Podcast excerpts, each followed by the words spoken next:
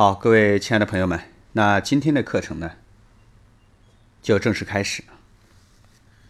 今天呢，我们以公开课的形式啊，跟大家来讲解保障型产品的七项核心技术。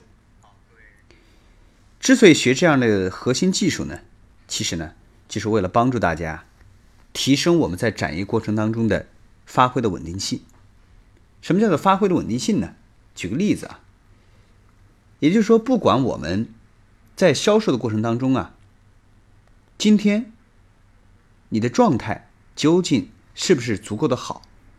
那只要通过我们的销售技术这样的技能的训练啊，我们就可以呃把我们在销售过程当中的这种百分之七十到百分之八十的这种技术啊，能够常态的发挥出来。这个呢？也是为了增强我们在跟客户在沟通和讲解的过程当中，不会因为自己的心情，或者呢是客户这边的一些反馈啊，而影响我们自己的发挥。那说到跟客户的交流啊，其实呢我们无非就是两种交流的方式。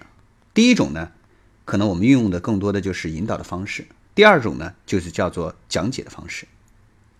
那什么样的人？习惯用我们的引导方式呢？这样的伙伴啊，一般情况下，嗯，相对来讲情商啊会比较高一些。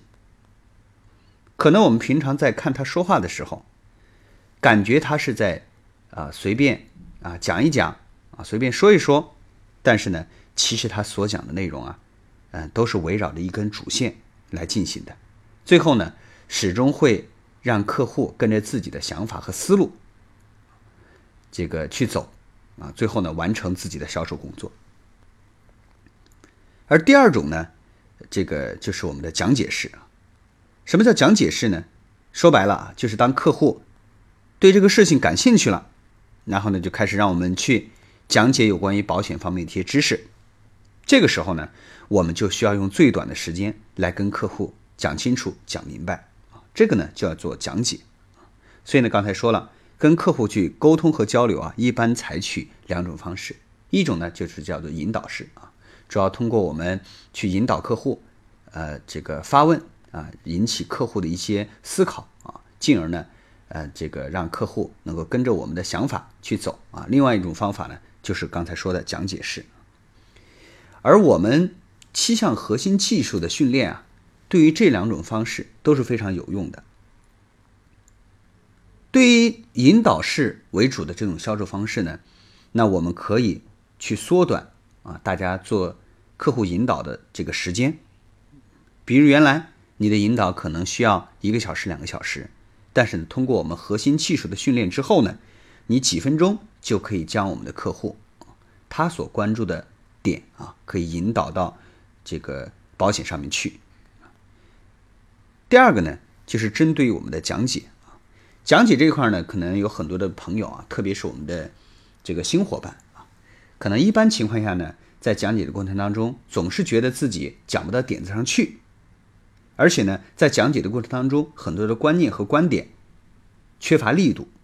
这个时候呢，如果你掌握了我们的七项核心技术的训练之后呢，你就会发现啊，这个在讲解的过程当中啊，你就可以讲得更加的清楚，而且呢，让客户。能够产生强烈的购买欲望，所以呢，这也是我们需要去掌握、去解决的这个问题。当然呢，呃，很多的朋友可能也在想啊，到底这个七项核心技术是不是那种特别新鲜，原来也从来没有听过啊这样的东西呢？我想今天跟大家统一进行一个解答啊，并不是说啊一项技术就是完全你没有听过。这个呢，七项核心技术可能就是你原来听过，甚至是用过，但是呢，可能我们原来在运用的过程当中啊，缺乏一定的规范性，总觉得呢，这个东西这样讲也可以，那样讲也可以，啊，所以呢，会把这些核心的技术啊，会打折扣，啊，有些时候总觉得啊，这个讲解相对来讲比较随意，所以呢，今天啊，我跟大家去。讲解的这个七项核心技术的训练啊，希望大家首先啊，大家不要进行相关的篡改啊，也就这些内容啊，大家一定要，嗯，不说一字不落，至少要达到百分之九十以上的复制，因为只有这样做的话，你才能这个做到后期的发挥的稳定性，就是刚才一开始我跟大家去讲的啊，什么叫做发挥的稳定性呢？就是不管在什么时候，你的讲解。基本上能够围绕着你想讲的内容发挥讲解出来，这就叫做发挥的稳定性啊。所以呢，我希望大家，呃，这个这个课程啊，一定要认真的去听，并且呢，听完之后一定要呃做到百分之八十到百分之九十的复制和传承。好，然后呢，当你把这个技术啊真正的去掌握了，并且呢，你也尝试过能够。发挥到百分之八十到九十的稳定性之后，你再把它加以吸收啊，加以改变，这都是没有问题的啊。所以呢，我们来看一下啊，今天呢，呃，跟大家讲解的呢，我们说是七项核心技术啊。所以呢，我们在这块呢，也会专门的针对于相关的内容来进行训练。首先呢，我们来看一下啊，我们针对于保障型产品的理念沟通的部分，大家可以看到啊，有三项啊，有三项。这三项呢，可能有很多的朋友原来也见过啊。第一个呢，叫做冰山图啊，我们会有这个画图加讲解的内容。第二个呢，叫做草帽图，同样呢，也会有画图和讲解啊。第三个呢，叫重疾图。这三项呢。就是我们对于啊保障型产品的啊讲解的这样的一个核心的内容啊，然后呢，我们再来看一下啊，讲解完了之后呢，还有针对于保障型产品功能定位的核心技术，这里面有两项啊，这里面两项，一个呢是我们的啊大病真相四三二，会跟大家去讲解一些有关于大病的一些理念方面的一些内容啊，第二个呢就是。保障真相一加一啊，会针对于保障这块的，呃，这个可能很多的客户不理解的部分，来跟他去讲解一下我们现在目前的保障的一些真相啊。第三个呢是关于保障型产品的保额计算部分的核心技术啊。这个呢可能也是很多的营销伙伴所关心的，究竟这个保额怎么能够最大限度的为客户提供保障呢？啊，这个只要有了这样的一个保额计算的核心技术之后呢，啊，我们就可以将我们的保额尽可能的给客户做大啊。这里面呢也分为两部分啊，第一部分呢叫做背离理论和它的投保规则啊，第二个呢叫做杠杆理论和它的投保规则啊，这是针对于这个嗯保额计算啊，如何将我们的保额能够尽可能的做大。啊，进行了两点的解释啊，说明。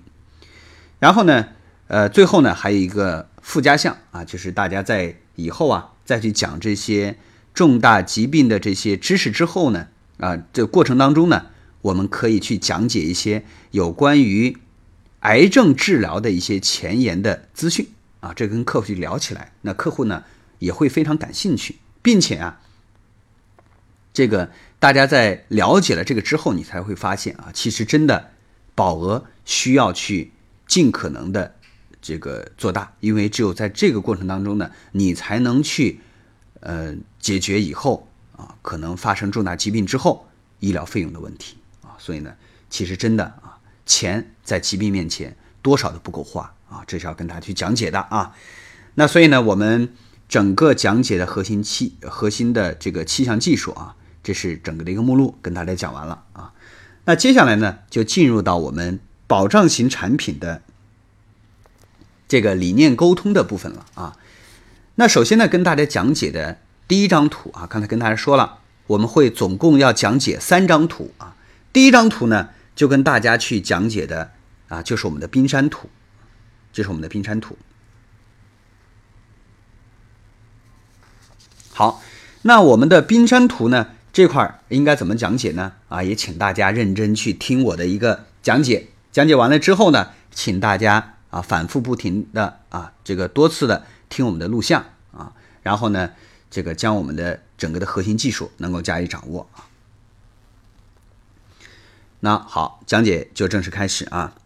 那当我们遇到重大疾病的时候啊，我们心中都会对重大疾病有可能会产生的医疗费用提前呢做一个预判，也就是说，我们会估计一下，到底万一发生了重大疾病之后，会给家庭造成多大的损失。但是呢，往往啊，我们预判出来的数字啊，跟大病治疗结束之后的实际花费会有比较大的差别。我们总是会少算，啊，为什么会有这样的情况出现呢？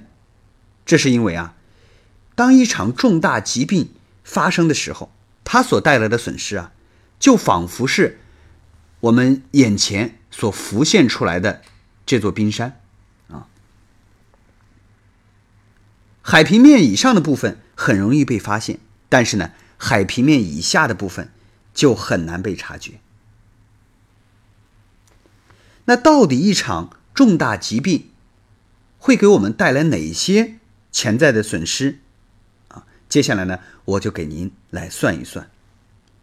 首先呢，就是这场大病啊所带来的直接损失，也就是我们通常所说的手术治疗费用。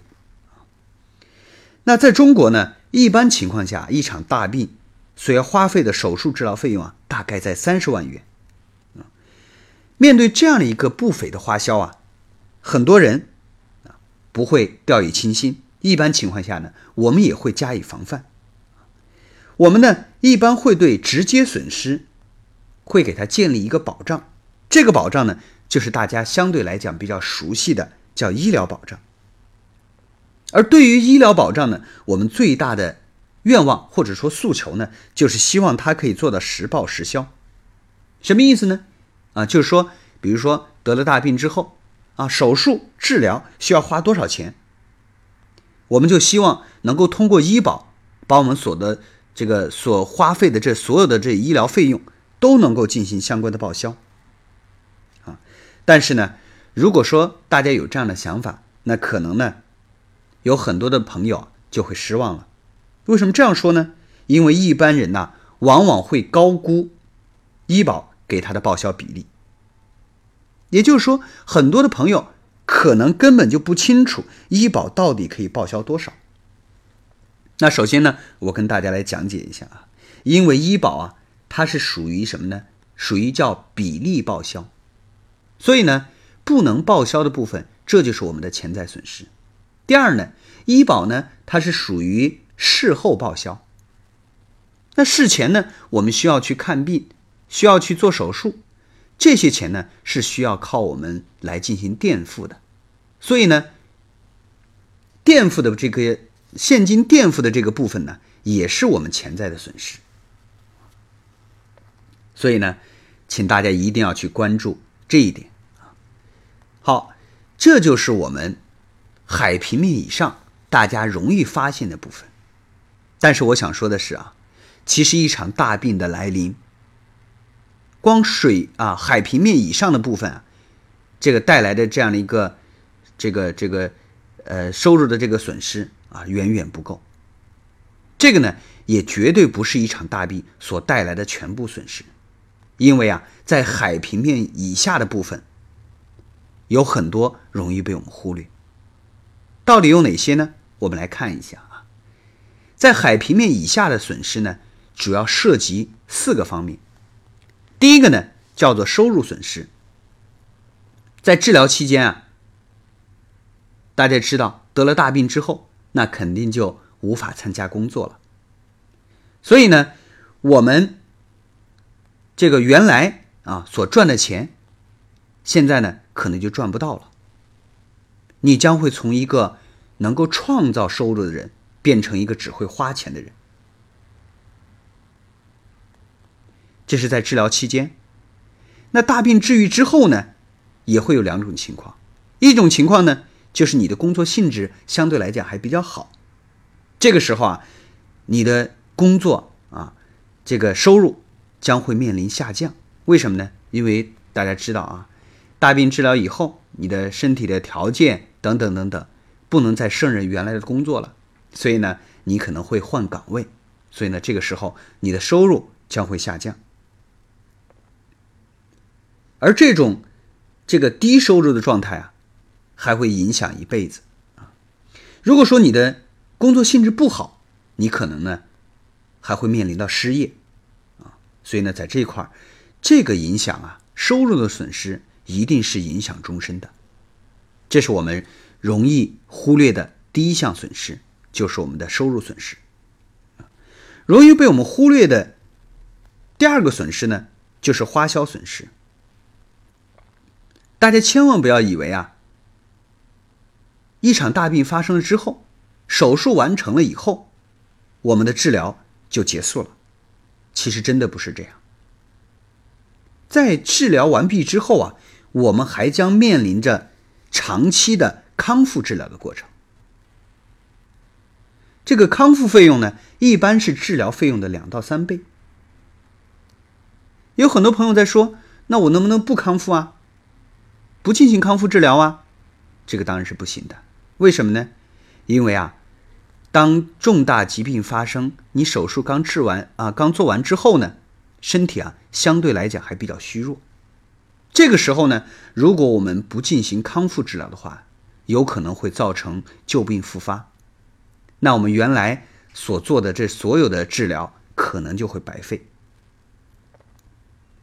那刚才说了，我们的手术治疗费用。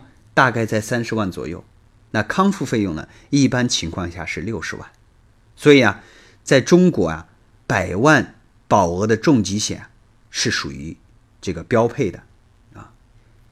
好，这是第二项，刚才说了，就是我们的花销损失啊。第三项呢，就是我们的这个金融资产的损失，因为啊，当重大疾病发生的时候啊，你需要去看病。需要去治疗，所以呢，我们可能会动用我们的储蓄。那如果说动用了我们的银行存款，或者动用了你的股票，或者动用了你的理财的相关的产品，那相对应的这方面的利息的收入，你可能就没有了，这也是你的损失。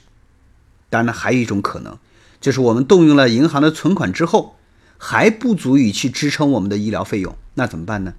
那我们可能就要去变卖我们的什么？固定资产，当然大家知道，特别是变卖我们家庭的这些固定资产，你的变现的心情越急迫，它的折价就会越大。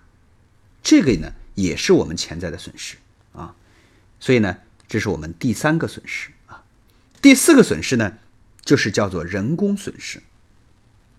什么叫人工损失呢？因为啊，一旦人患了重大疾病之后，这个时候呢，人的身体就比较虚弱，需要有专人来进行照顾啊。因为大家知道，毕竟重大疾病它不像感冒发烧啊，这么轻易就过去了，它一定需要有个人专门进行照料啊。这个时候呢，我们有两种方案，一种方案呢是比较省钱，就是让自己的配偶或者让自己的家人来照顾。那这个时候啊，大家会发现自己。丧失了劳动能力，自己家庭的另一半，一方面呢要照顾自己的工作，另一方面还要照顾我们，钱是省了，但是人很累，啊。第二种方案呢，就是什么呢？就是这个人轻松，但是呢很费钱，就是干什么？就是请护工。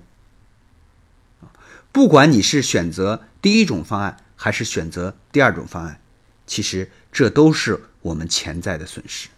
所以呢，大家一定要去考虑好啊。所以，这个对于我们的啊第一种风险呢，啊大家知道叫做直接损失，大家希望能够通过这种实报实销的方式，能够啊迅速的去解决。那对于我们第二种潜在的这种风险呢，我们就希望啊能够尽可能的帮我们进行相关的经济补偿。什么意思呢？也就是说，我们的潜在的损失，啊，会大概会有多少的这些费用产生，我们都可以用一种方式来进行相关的补偿。所以呢，我们希望潜在的损失能够做到充分的补偿。当然呢，这几项我希望大家啊，就是刚才说的，要做到我们的充分补偿，你要啊，这个要做到两点。第一点呢，就是刚才说到的这四个方面，潜在损失，请你不要漏算。什么叫做不要漏算呢？刚才说的，你的收入损失、你的花销损失等等等等这四项，请你不要少算了某一项。为什么呢？因为这几项每一项都是有可能产生的损失。